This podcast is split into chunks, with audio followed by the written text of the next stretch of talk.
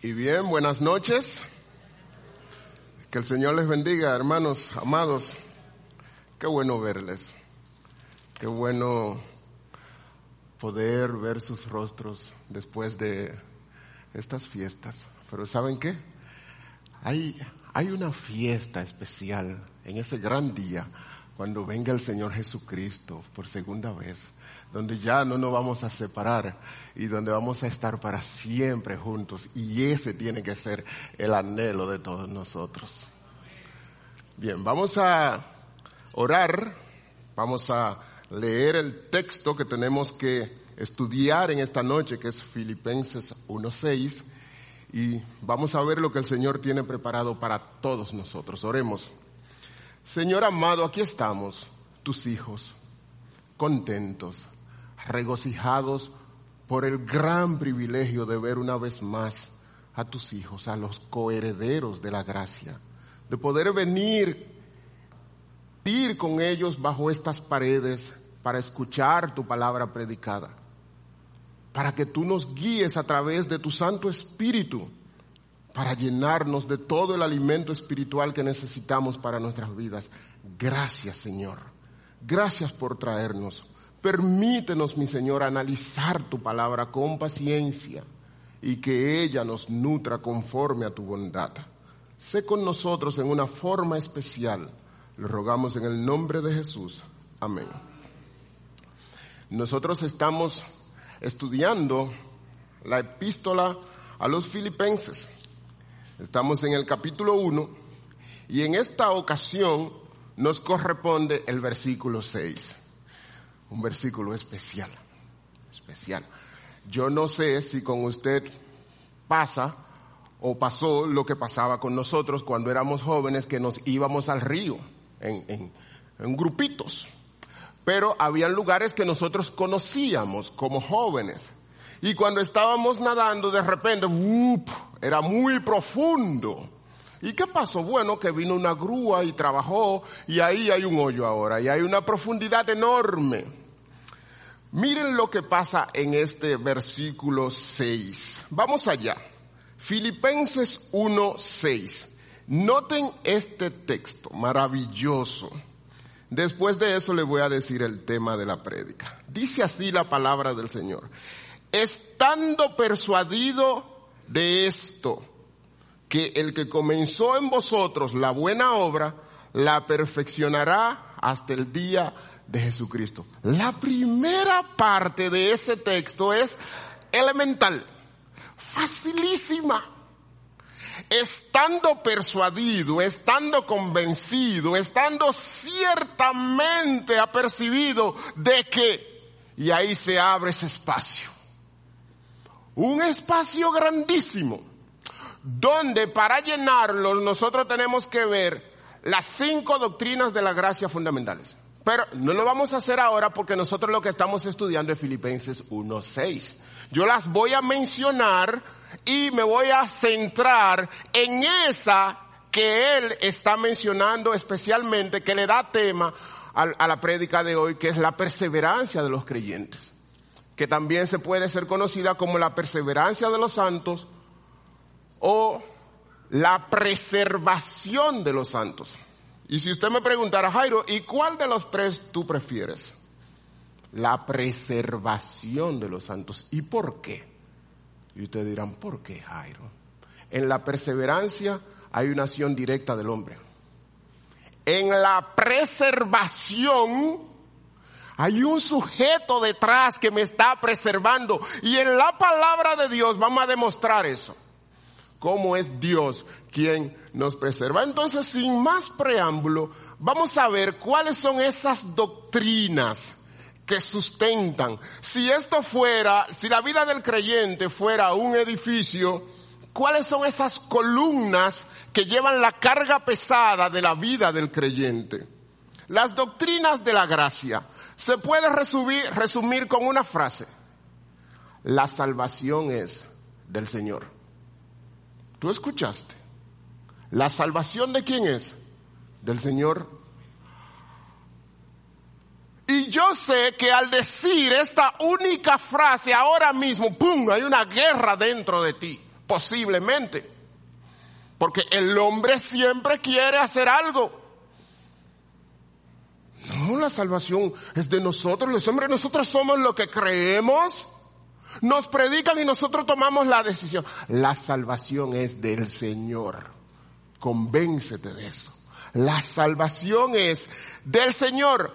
Cada aspecto de la salvación del hombre proviene de Dios y depende única y exclusivamente de Dios. Cada aspecto, desde el más sencillo hasta el más complejo. ¿Y cuáles son esas doctrinas de la gracia que soportan la preservación de los cristianos? Número uno, la depravación total del hombre. El hombre sin Cristo es un depravado. Su corazón tiende por naturaleza a lo malo, al mal, al mal. Número dos, la elección incondicional. ¿Quién es que te escoge? Dios. Porque Él quiso, porque a Él le plugo. Número tres, la expiación definida. Allá atrás, en la eternidad, el Señor se sentó y quiso definir su pueblo. Y ahí es donde tú tienes que decir, wow, Señor, gracias. Porque yo soy parte de esa manada que tú definiste allá atrás, cuando no existía nada, a ti te plugo poner mi nombre ahí. Porque tú quisiste, Señor, gracias Número cuatro, el llamamiento eficaz. Cuando el Señor te llama, ¿a través de quiénes? A través de sus hijos, que Él los mueve a predicar tu palabra. Gracias Señor porque tú lo haces. Y por último, la gracia que preserva. Estas verdades representan al Dios Trino como el autor de nuestra salvación de principio a fin. De principio a fin. Y es posible que ahora tú me digas, Jairo, vamos a volver al texto. Y yo te digo, amado hermano, vamos al texto. Filipenses 1.6. Mira cómo dice el texto. Estando persuadido de esto, que el que comenzó en vosotros la buena obra, la perfeccionará hasta el día de Jesucristo. Vistas esas doctrinas de la gracia que sustentan la perseverancia del creyente, vamos a ver en detalle ese texto y otros que le dan soporte a él. Mira cómo dice el texto. Estando persuadido de esto, que el que comenzó en vosotros la buena obra, la perfeccionará hasta el día de Cristo. Ese vosotros, que es, ¿y a quiénes sustituye? Piensen Está hablando Pablo, usted lo sabe. Estando persuadido de esto, que el que comenzó en vosotros, ¿quiénes son esos vosotros? Los filipenses, los hermanos de Filipos. Ellos, a ellos fue que se les remitió la carta en primer lugar. Ahora, extendidamente, ¿quiénes entran ahí? todos nosotros. De modo, de modo, de modo que cuando ahí dice, estando persuadido de esto, que el que comenzó en ti, ahí tú puedes poner tu nombre. Wow, Dios comenzó una obra en mí. Esa es una pregunta que tú debes hacerte. ¿De verdad Dios comenzó una obra en mí? ¿Ya esa obra arrancó? ¿Cuál es esa obra? Conocí yo al Señor Jesucristo tengo yo esa herencia corruptible. ¿Dónde se soporta esa obra? Yo quiero que tú vayas conmigo, por favor, a unos textos. Son cinco, para que tú veas cómo está comprometido Dios en esa obra. En esa obra. Isaías 54, 10. Vamos por favor allá. Isaías 54, 10.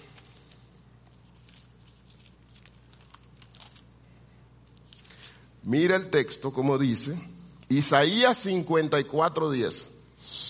Dice así la palabra del Señor, porque los montes se moverán y los collados temblarán, pero no se apartará de ti mi misericordia, ni el pacto de mi paz se quebrantará, dijo Jehová, el que tiene misericordia de ti.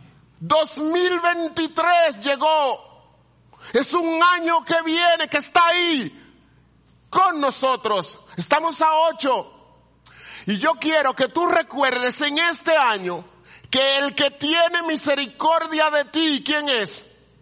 Dios. Se pueden mover las montañas, se puede secar el mar.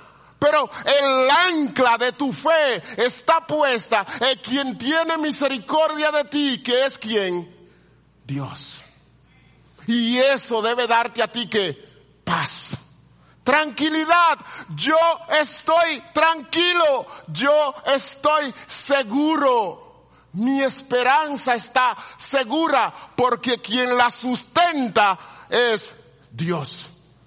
No es ningún hombre. No soy yo siquiera. ¿Quién soy yo? ¿Quién soy yo?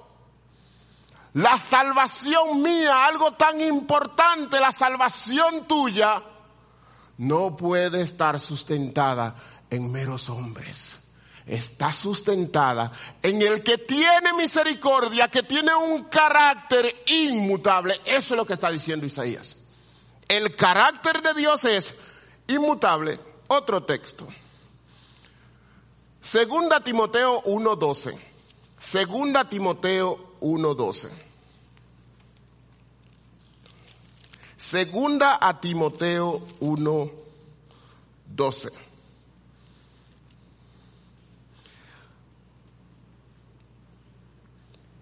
Oye, por lo cual asimismo padezco esto, pero no me avergüenzo, porque yo sé a quien he creído y estoy seguro que es poderoso para que, para guardar que mi depósito para aquel día. ¿Qué día? El día de Cristo. ¿Quién es que guarda el depósito? ¿Quién es? Aquel en quien yo he creído. En todo momento, el sujeto, ¿quién es? Dios, no nosotros. El depósito de tu salvación no lo guardas tú. La garantía de tu salvación no la guardas tú la guardia del que firmó y dijo, bueno y válido por la sangre de mi hijo. Y ahí pagó tu deuda. Bueno y válido por la sangre de mi hijo. ¡Pum! Yo, Jehová. Yo, Jehová. El tercer texto, Juan 10, 27 al 30. Un texto fundamental. Juan 10, 27 al 30. Ve conmigo ahí, por favor para que veas cómo lo que dice el Señor Jesucristo ahí. Juan 10, 27 al 30. Mira cómo dice la palabra del Señor. Te voy a leer desde el 26. Pero vosotros no creéis porque no sois de mis ovejas, como os lo he dicho. Mis ovejas oyen mi voz y yo las conozco y me siguen. Y yo les doy vida eterna Lentamente te lo voy a leer otra vez.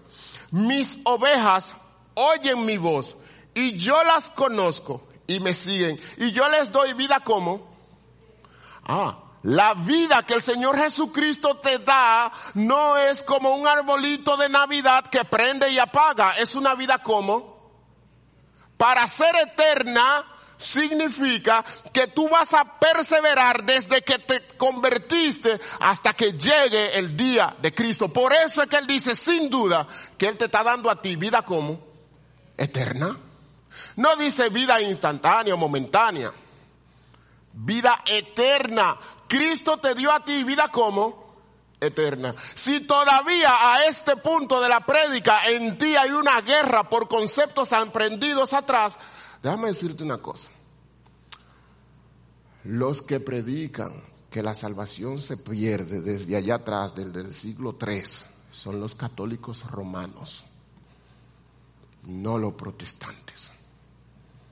No los protestantes. En 1660 hasta 1665 se dio el sínodo de Dort donde más de 100 puritanos se sentaron a escudriñar la palabra de Dios y ¡pum! al final, un manifiesto y dijeron, los cristianos que han creído genuinamente en el Señor Jesucristo no pierden su salvación.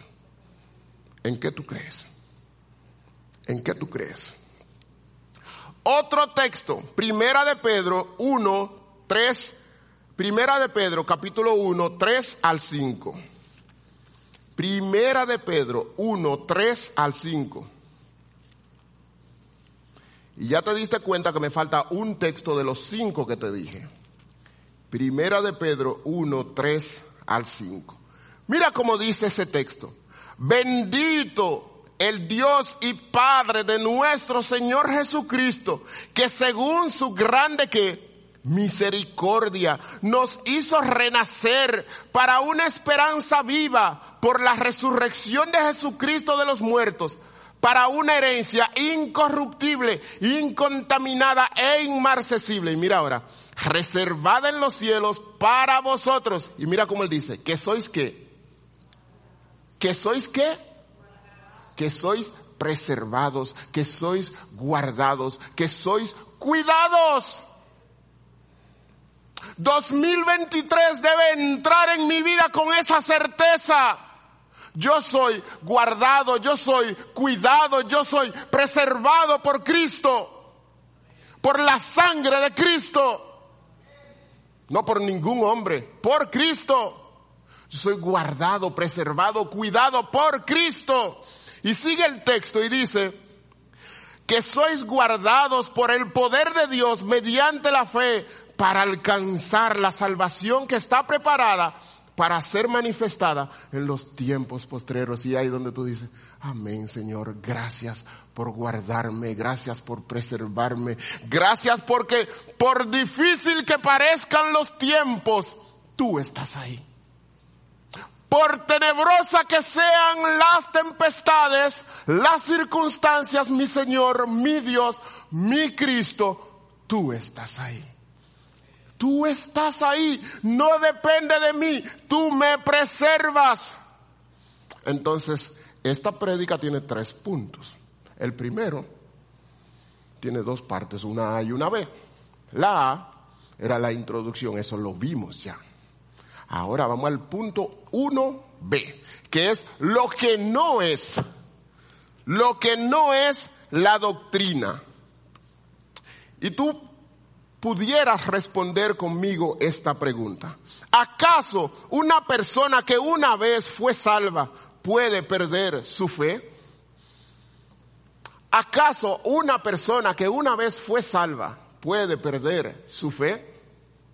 Y yo sé que ahora mismo en la mente de ustedes hay muchos ejemplos. Y algunos dirán, pero Jairo, mira, es que yo vi y personas que comenzaron en la iglesia y con tanto fervor y creían en el Señor Jesucristo y daban testimonio y aquí y allá. Y ahora son impíos. Y yo me siento en las plazas o en el colegio con personas que una vez profesaron fe y ahora son impíos.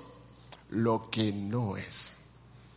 Vamos a primera de Juan 2, 19. Primera de Juan 2.19. Primera de Juan 2.19. Te voy a dar tiempo para que llegues. 2.19. Mira lo que dice ese texto. Primera de Juan 2.19. Dice el texto. Salieron de nosotros, pero no eran de nosotros porque si hubiesen sido de nosotros, habrían permanecido con nosotros, pero salieron para que se manifestase que no todos son como. Salieron de nosotros porque no eran de nosotros. Aquí no te estamos predicando la preservación de los impíos. No, no, no, no, para nada. Aquí te estamos predicando la preservación de los cristianos, la preservación de aquellos por los que Cristo derramó su sangre en la cruz, la preservación de aquellos que el Señor Jesucristo lo llama en Mateo 5, manada pequeña. La preservación de aquellos por los que todos los días el Señor Jesucristo intercede. Y ese es el ancla de la fe de nosotros. Tú sabes que ese es el ancla. Cristo es el ancla de nuestra fe. Cristo. Entonces, la preservación de los santos no significa que el cristiano no falla, que el cristiano no peca, para nada.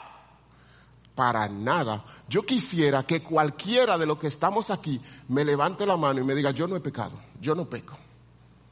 Y yo le voy a decir, tú eres un mentiroso. Todos somos pecadores. Todos caemos. ¿Cuál es pues la diferencia? Que caemos y se nos contriñe el alma porque sabemos que hemos fallado a nuestro Señor Jesucristo. El pecado no reina en nosotros, sino que reina el Señor Jesucristo. Y tú te caes y tú le pides al Señor que te perdones y tú vuelves al camino. Porque no somos perfectos, no somos perfectos. Y ahí es que se evidencia que el que comenzó en ti la buena obra, usa su espíritu para traerte a esas pisadas de Cristo. Perfectos, para nada, no lo somos. Si por alguna razón en tu vida tú has pensado que tú eres mejor por X o Y hermano que cayó en pecado y estuvo en disciplina, estás equivocado. Todos somos pecadores. Pecadores. Todos necesitamos perseverar, perseverar, perseverar. ¿Hasta cuándo? Hasta el día de Cristo. ¿Qué no es esta doctrina? una presunción de que no tenemos corrupción. Hay corrupción que permanece en nosotros. Existe la realidad del pecado que hiere la conciencia. La perseverancia no significa perfección. La perseverancia significa sumisión al Señor Jesucristo. No es perfección entre los hombres. Eso puede ser hipocresía es sumisión ante Cristo, aquel ante quien ninguno de nosotros puede tener poses. Pecadores, todos. Todos somos pecadores, todos. Y por último, tampoco significa que cualquier persona que acepta a Cristo una vez puede vivir como él quiera, haciendo un compromiso superficial y decir yo soy salvo, siempre salvo. Eso no es. Para nada. Para nada. Ah, yo vine a la iglesia y levanté mi mano. Ya yo estoy sellado con el Espíritu Santo. No, no, no, no, no, no. Por sus frutos que los conoceréis. El que persevere hasta dónde? Hasta el fin. Ese será salvo. Salieron de nosotros. ¿Por qué? Porque no eran de nosotros. Si usted vino a la iglesia y levantó su mano y lleno de fervor estuvo con los hermanos aquí y allá, amén. Siga así hasta el día de qué? De Cristo. Porque los que perseveran hasta el fin, estos serán que salvos. Una, y tú quieres, tú pudieras decirme, Jairo, ¿yo puedo saber los que van a ser salvos? Claro que sí. Los que están perseverando que están perseverando, siguiendo cada pisada de Cristo, escudriñando su palabra, que es lo que dice para vivir a la luz de lo que dice la palabra de Dios. 2023, un año de retos, pero ¿cómo nosotros deshacemos esos retos? Escudriñando la palabra para vivir a la luz de lo que dice ella, para reflejar a Cristo. Y el 2023 será un check, un checklist. Un checklist, nada más porque tú sigues a Cristo, porque tú reflejas a Cristo. Entonces, tú quieres tener éxito en esta tierra, sigue a Cristo, sigue a Cristo. Hay un texto fundamental que es el que abre la puerta del punto 2, lo que es Juan 6, 37 al 40. Y yo quiero que tú veas ese texto. Juan 6, 37 al 40. Wow, la palabra de Dios es maravillosa. Y yo te invito a que, por favor, en este año, llénate de la palabra de Cristo. Llénate, llénate, llénate, llénate de la palabra de Cristo. Tú quieres renovar tu mente, llénate de la palabra de Cristo. Que este sea un año diferente. Que cuando se vea ese año en tu vida, Wow, mira, de ahí en adelante lo que se ve es la gloria de Dios reflejada en esa vida. porque se llenó de la palabra de Cristo. No en vano, en Colosenses 3:16 dice, la palabra de Cristo mora en abundancia en vuestros corazones. No en vano, no en vano. Y aquí voy con ese texto. Mira qué texto tan hermoso. Voy a leer desde el 35. Jesús le dijo, Juan 6:35, yo soy, oye, yo soy el pan de vida. El que a mí viene, nunca Oye ese absoluto. Nunca tendrá hambre. Y el que en mí cree no tendrá sed. Oye, no tendrá, no tendrá. El que a mí viene no tendrá sed. E, este es un texto fuerte. Ustedes saben que hay una generación de cristal, ¿verdad que sí?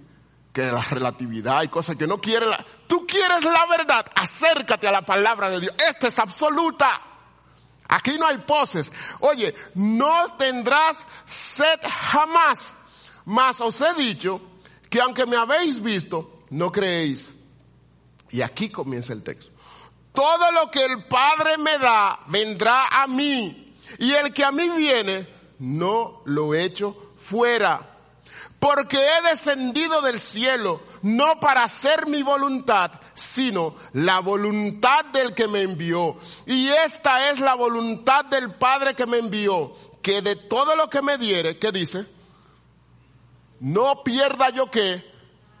Oh, entonces ¿cómo es posible que si el Padre le da a Cristo una oveja, a que después esa oveja se perdió. ¿Y cómo es posible? ¿Y ese texto dónde queda? ¿Dónde queda la palabra de Dios comprometida en ese texto?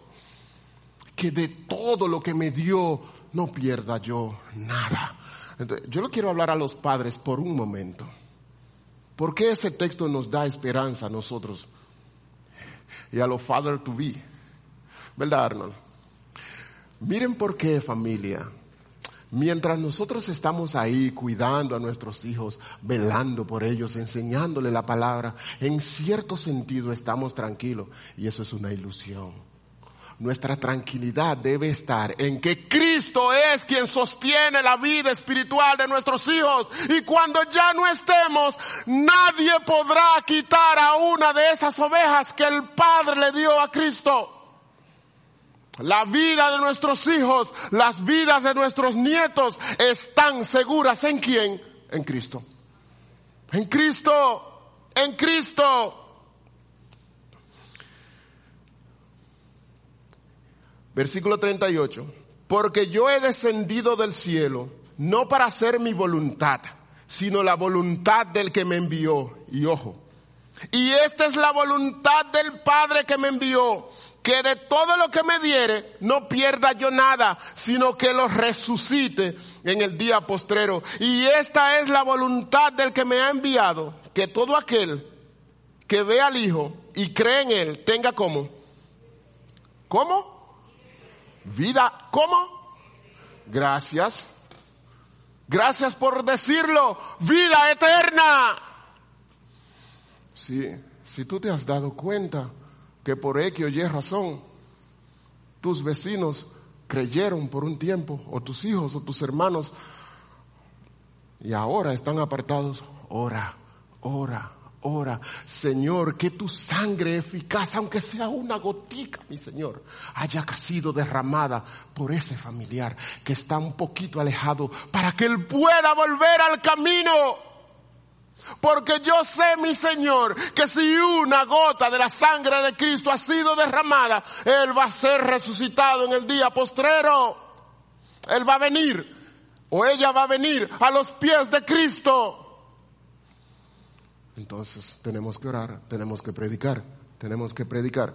El versículo 30 y 39 dice, y esta es la voluntad del Padre que me envió, que de todo lo que me diere no pierda yo nada, sino que todo lo resucite en el día postrero. Y esta es la voluntad del que me ha enviado, que todo aquel que ve al Hijo y cree en Él tenga vida eterna. Y yo le resucitaré cuando? En el día postrero.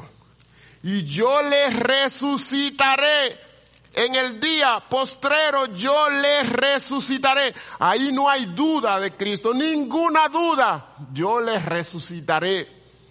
Entonces, ¿qué es la preservación del cristiano.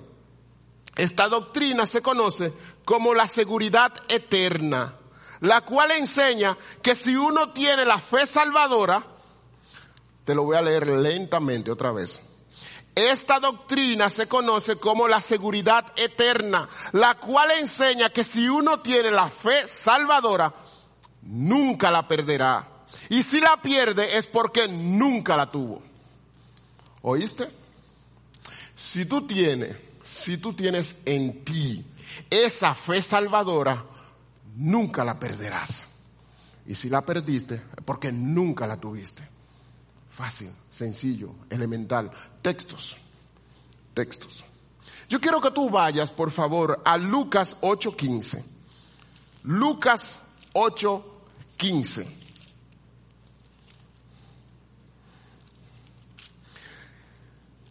Lucas 8:15. Y aquí está hablando de la parábola del sembrador. Más la que cayó en buena tierra, o sea, la semilla que cayó en buena tierra, estos son los que con corazón bueno y recto retienen la palabra oída y dan fruto como gloria a Dios. Y dan fruto como con perseverancia. Esta es una carrera de resistencia. Es mi anhelo que tú puedas, aunque sea al 30, al 50, al 60, pero que tú perseveres, que tú perseveres, que tú perseveres. ¿Apoyado en quién? Apoyado en Cristo. Ese, ustedes, yo sé que la mayoría prestó atención al primer himno. Oh amor de Dios, tu inmensidad, el hombre no podría contar. Si fuera tinta todo el mar y todo el cielo un gran papel y cada hombre un escritor y cada hoja un pincel, nunca podrían describir el gran amor de quién? De Dios, que nos amó, que envió a su Hijo unigénito. Tú sabes lo que es que un padre envíe a su hijo a morir. Ah, entonces ese Padre que es eterno, que es soberano, envió a su Hijo a morir por personas que se van a perder. Explíquenme eso. Yo soy profesor de matemática, pero no entiendo cómo esa lógica ahí. Como que Él, que es el Rey de Reyes, el Señor de Señores, el soberano, va a enviar a su Hijo a derramar su sangre preciosa por ovejas que van a creer y se van a apartar. Para nada. Para nada. Eso no es lo que enseña la palabra de Dios. Eso no es lo que enseña. Mira conmigo Lucas 8, 5 al 8. Ahí mismito. Lucas 8, 5 al 8. Para que tú veas. El sembrador salió a sembrar su semilla y mientras sembraba, una parte cayó junto al camino y fue hollada y las aves del cielo la comieron. Otra parte cayó sobre, sobre piedra y nacida se secó porque no tenía humedad. Otra parte cayó entre espinos y los espinos que nacieron juntamente con ella la ahogaron. Y otra parte cayó en buena tierra y nació y llevó fruto a ciento por uno. Hablando estas cosas decía a gran voz, el que tiene oído para oír, que oiga. Y eso es lo que explica que muchas personas vienen y se van salieron de nosotros, ¿por qué? Porque no eran de nosotros. Posiblemente fue la semilla que cayó junto al camino. Junto al camino. Junto al camino. Y tú dirás, pero Jairo, ¿y cuáles son los textos que soportan esa doctrina? Y aquí te voy a dar, simplemente te voy a mencionar unos cuantos para que tú lo tengas. Juan 5:24, Juan 3, 16 al 18, Juan 6, 37 y siguientes, tú puedes llegar hasta el 40 ahí. Juan 10, 27 al 29, Juan 4, 14. Primera a los Corintios 1, 8 al 9. Primera Tesalónica 5, 23 al 24. Y Juan 2, 19. Pero yo sé que entre los que me están viendo y los que están aquí sentados, hay muchas personas que son duchos en el estudio de doctrinas y estamos hablando de doctrina. Ahora, ¿qué es lo que pasa? Que estamos hablando de doctrinas donde? En Filipenses. No estamos hablando de doctrinas en Romanos. Si yo estuviera hablando de doctrinas en Romanos, yo, um, entro al texto y no salgo del texto porque el mejor tratado doctrinal de toda la palabra de Dios es el libro de Romanos. ¿Y dónde que estamos? En Filipenses. Pero ustedes me dirán, Jairo, pero tú puedes hacer algún símil con Romanos. Sí. Vamos a Romanos 8. Romanos 8. Por favor, Romanos 8 para que tú veas la obra de Dios en nuestra salvación, cómo se puede ver la mano de Dios en todo momento. Y después vamos a ir a Romanos 11, para que tú te deleites en la palabra de Dios. Mira cómo dice el texto, Romanos 8, 26. Ay, pero que yo creí y yo no sé, yo no sé orar. ¿Y cómo es que yo voy a, perseverar? ¿Cómo yo voy a ser preservado por el Señor? Yo tengo esa fe, Salvador, porque yo sé que Cristo es el Rey de Reyes y es el centro de mi vida. Atiende, como el Señor. Esto es increíble. El Señor tiene cuidado de todo de todo. Mira cómo dice el texto, versículo 26 y siguientes. Y de igual manera, el Espíritu nos ayuda en nuestra ¿qué? debilidad. Pues, ¿qué hemos de pedir como conviene? No lo sabemos. Pero el Espíritu mismo, ¿qué hace? Intercede por nosotros con gemidos indecibles. Él intercede por nosotros. ¿Cuándo? Todos los días. Wow. Wow. ¿Tú sabes que eso es una salvación personalizada? ¡Pum! Uno. Diego, mío. Jorge, mío. Flores, mío. Y así cada uno de sus hijos desde allá atrás hasta el día en que venga Cristo conoce a todas sus ovejas. Mis ovejas oyen mi voz y yo que las conozco a todas, intercede por todos nosotros. cuando Todos los días. Todos los días. Mira cómo sigue esa obra. Más el que escudriña los corazones, los corazones, sabe cuál es la intención del Espíritu, porque conforme a la voluntad de Dios, intercede por los santos. Y sabemos que a los que aman a Dios, todas las cosas les ayudan a bien. Esto es, a los que conforme al propósito de Dios son que llamados. O sea, no es para todo el mundo. No es para todo el mundo. Esto que se está predicando aquí es para los que conforme al propósito de Dios son que llamados. Y sigue el texto. Porque a los que antes conoció, también los predestinó para que fuesen hechos conforme a la imagen de su Hijo, para que Él sea el primogénito entre muchos hermanos. Tú quieres ver cuál es el propósito de Dios con tu vida, por qué Dios te llamó.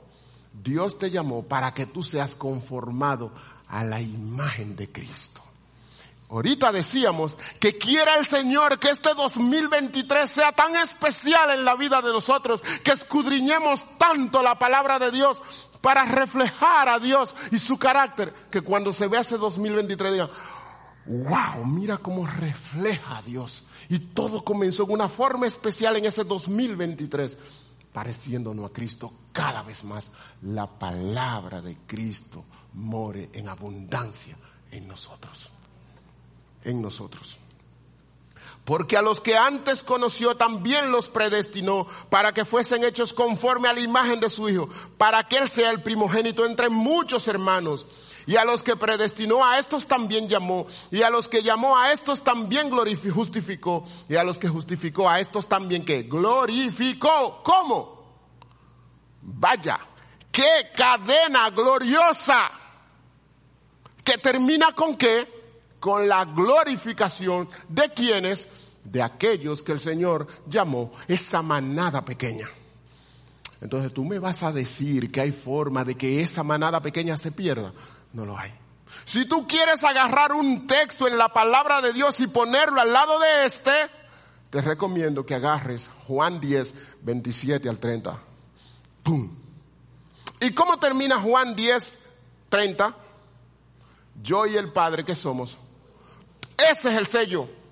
Yo y el Padre somos qué? Uno. Por cuanto yo y el Padre somos uno, nadie puede arrebatar una oveja que está en mi mano. Ese texto es fantástico. Tú sabes que el Señor Jesucristo estaba para ser crucificado. Y él dice, Padre, mira, esas ovejas que tú me has dado allá desde antes de la fundación del mundo, ahora que yo voy a ser crucificado, mira Padre, yo te las doy. Yo no te pido, mi, Padre amado, que tú lo quites del mundo. ¿Qué es lo que le pide?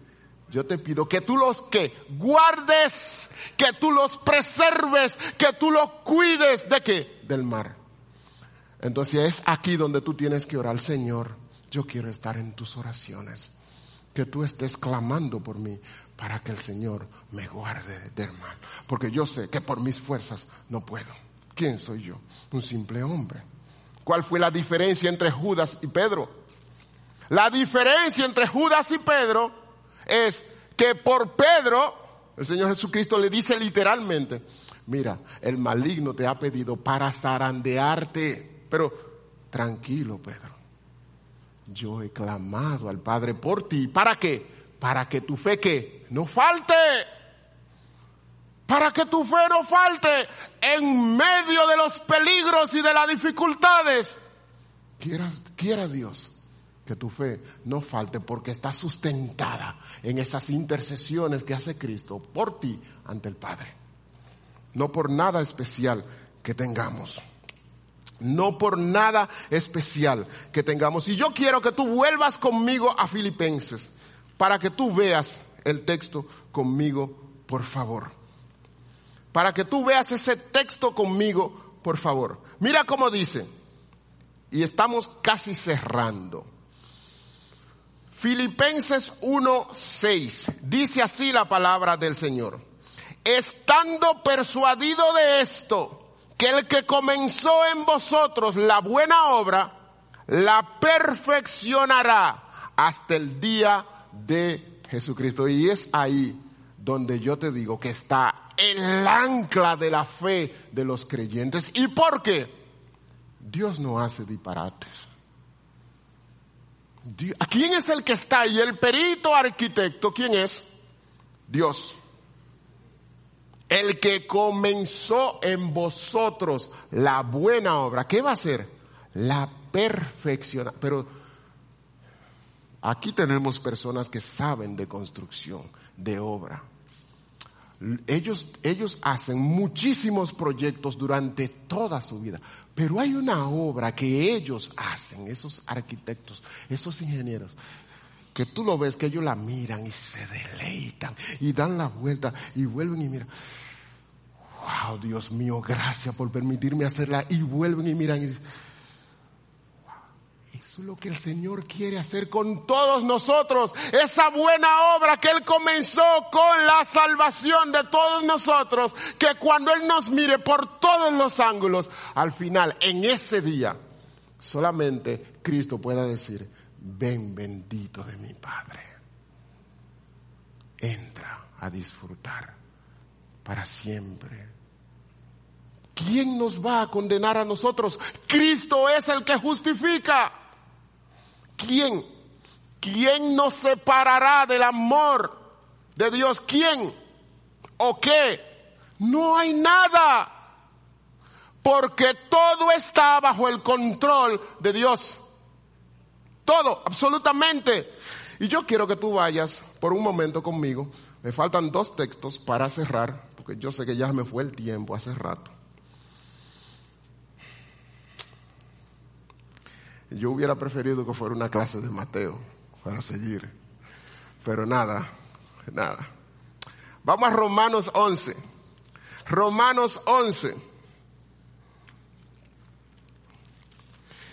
Romanos 11, 33. Romanos 11, 33. Mira cómo dice la palabra de Dios oh profundidad de las riquezas, de la sabiduría y de la ciencia de Dios.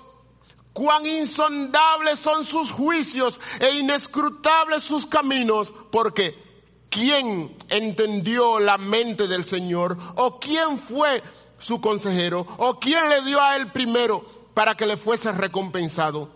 Porque de él y por él y para él son todas las cosas. A él sea la gloria por los siglos de los siglos. Amén. Y sus ovejas. Tú sabes que tú eres parte de esas ovejas. 2023. Quiera el Señor que durante todo este año tú estés ciertamente convencido de que tú eres parte de esas ovejas de Cristo. Y es por eso que el Señor Jesucristo dice en Mateo 11, 28, venid a mí, todos los que estáis trabajados y cargados, y yo os haré que descansar. ¿Hay dudas en las palabras de Cristo?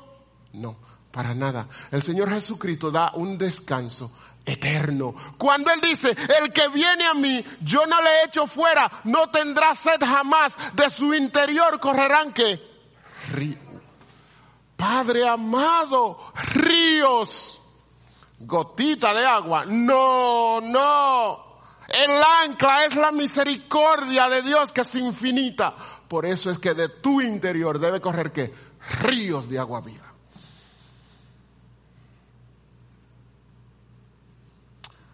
Hay muchos que posiblemente ya comenzando el año están sedientos, cargados, preocupados por situaciones que llegan a sus, a sus vidas. Persevera. No seamos como los que retroceden. Persevera. Persevera. ¿Apoyado en quién? En Cristo. ¿Apoyado en quién? En Cristo. Y por último, hay un texto que yo, hay varios textos que yo simplemente te voy a mencionar. En Hebreos 6, 4 al 6, pero los que después cayeron, objeciones. Los que gustaron y después cayeron. Muchas personas dicen, no, es que se pierde la salvación. Bueno, déjame decirte una cosa. ¿Cómo tú explicas, Jairo, ese, pero los que gustaron y después cayeron? Oh, ¿y cuántas personas hay aquí sentados escuchando la palabra de Dios? ¿Están gustando la palabra de Dios? Sí, y levantan la mano algunos y se convierten, sí. Y se pueden perder después de eso, sí. Lo dice Juan 2.19. Salieron de nosotros, ¿por qué? Porque no eran de nosotros, pero gustaron, sí. Fueron iluminados, sí. Pero no tenían la fe salvadora, la fe genuina. No la tenían. No la tenían. No la tenían. Yo quiero que tú vayas, por favor, a Juan 17:12. Juan 17:12. Es el último texto que voy a buscar. Juan 17:12. Y quiero cerrar con él.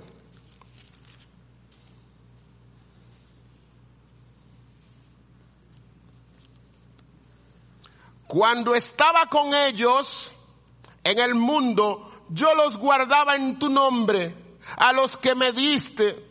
Yo los guardé y ninguno de ellos se perdió, sino el hijo de perdición, para que la escritura que se cumpliese. Ay, ¿quién se perdió? El hijo de perdición. ¿Cuál debe ser la petición de nosotros? Oh Padre amado, que mis hijos no sean el hijo de perdición que mis vecinos no sean el hijo de perdición.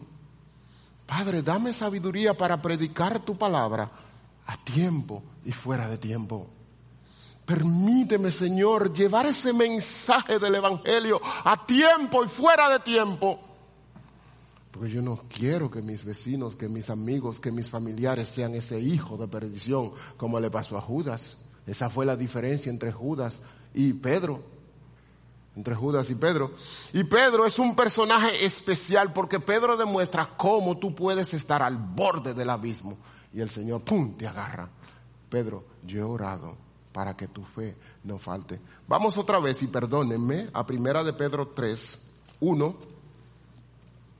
Primera de Pedro 1, versículos 3 al 9. Primera de Pedro 1, versículo 3 al 9. Yo quiero cerrar con este personaje porque Él nos muestra a nosotros que se puede, que se puede. Primera de Pedro 1, 3 al 9.